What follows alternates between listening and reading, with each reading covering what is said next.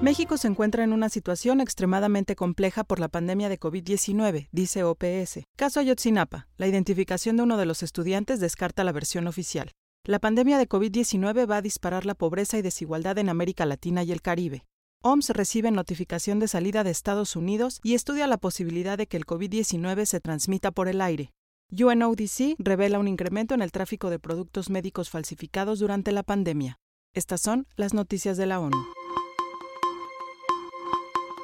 México se encuentra en una situación extremadamente compleja por la pandemia de COVID-19, dice OPS. En México tenemos una situación muy compleja, afirmó Cristian Morales, representante de la OPS en México, en entrevista con el Centro de Información de las Naciones Unidas. Primero, porque siguen aumentando los casos de personas con COVID-19 y los fallecimientos, pero también por el impacto económico y social de la pandemia, aseguró Morales. Los especialistas insistieron largamente sobre las medidas para evitar la transmisión en lugares públicos y de trabajo, el respeto a la sana distancia y el uso de cubrebocas adecuados, siguiendo el lema Yo me protejo, tú me proteges, así como el cuidado particular de personas personas vulnerables. Entonces tenemos que implicarnos todos en romper las cadenas de transmisión, en cuidarnos, en protegernos, en proteger a nuestros seres queridos, en entender la importancia de seguir las indicaciones del sistema de semaforización.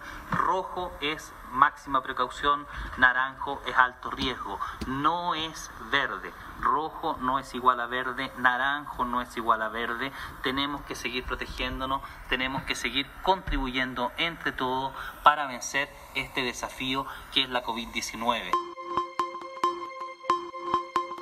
Caso Ayotzinapa. La identificación de uno de los estudiantes descarta la versión oficial, dice la ONU. La Oficina de la Alta Comisionada para los Derechos Humanos en México considera que la identificación del cuerpo de uno de los estudiantes de Ayotzinapa descarta la versión oficial del crimen y es un primer paso para conocer la verdad. Cristian Alfonso Rodríguez fue uno de los desaparecidos en la noche del 26 al 27 de septiembre de 2014 junto con otros 42 estudiantes. ONU Derechos Humanos considera que su identificación refuerza el descarte de la llamada verdad histórica que implicó graves violaciones a los derechos humanos y acciones de encubrimiento. Será fundamental que el Estado mexicano continúe brindando respuestas confiables a las familias, dijo Jesús Peña Palacios, representante adjunto de la oficina.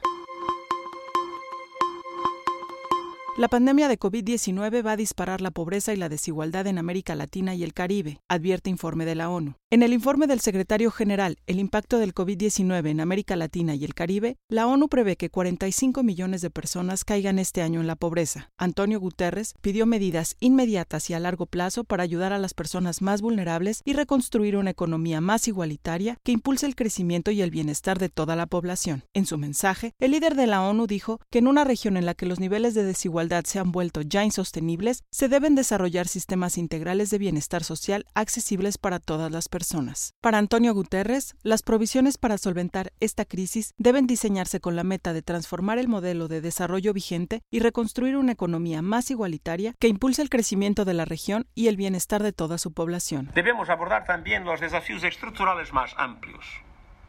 Para reconstruir mejor, es necesario transformar el modelo de desarrollo de América Latina y el Caribe.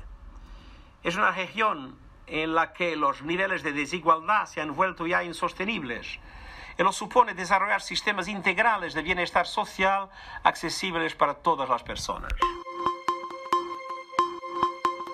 Estados Unidos notifica su salida de la OMS. El portavoz del secretario general ha confirmado que ha recibido la notificación del gobierno de Estados Unidos anunciando que se retirará de la Organización Mundial de la Salud. El retiro entrará en efecto el 6 de julio de 2021. Antonio Guterres, como depositario de la Organización Mundial de la Salud, está en proceso de verificar si las condiciones para la retirada se cumplen. Estados Unidos forma parte de la OMS desde que se constituyó en 1948.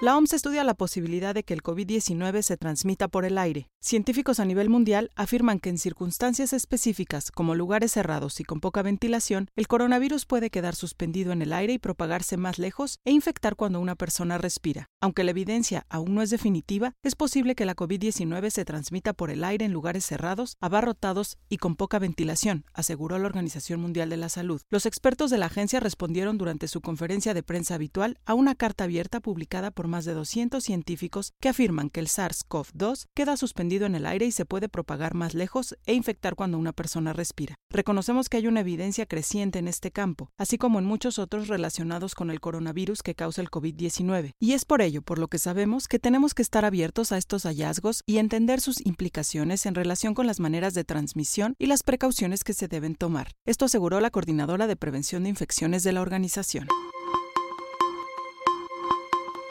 Incremento en el tráfico de productos médicos falsificados debido a la COVID-19, afirma investigación de la UNODC.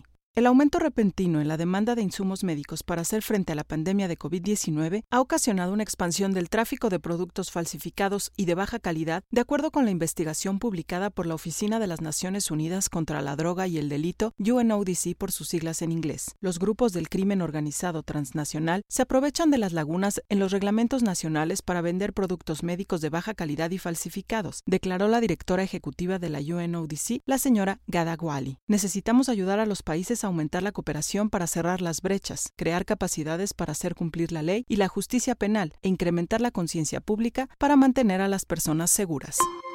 Puedes consultar más información en nuestro sitio dedicado al coronavirus en www.coronavirus.onu.org.mx y en las redes sociales encuéntranos como ONU México. Gabriela Ramírez, Centro de Información de las Naciones Unidas en México.